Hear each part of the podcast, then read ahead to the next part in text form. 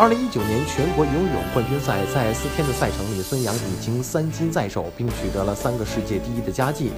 赛程过半，正是疲劳累积的时候。但孙杨表示，外界可能不是很了解我的生活，会觉得我的生活很好，会有很多人保障我。保障只是一方面，我所有的时间基本上都花在训练和休息上，我基本上没有自己的时间。甚至在外训前，大年三十当天，孙杨也是吃完了年夜饭就一直在治疗，直到十二点，跨年的钟声响起。这一切都是因为2020东京奥运会的脚步近了。面向东京奥运，孙杨表示：“我需要把更多的时间和精力放在训练上面。”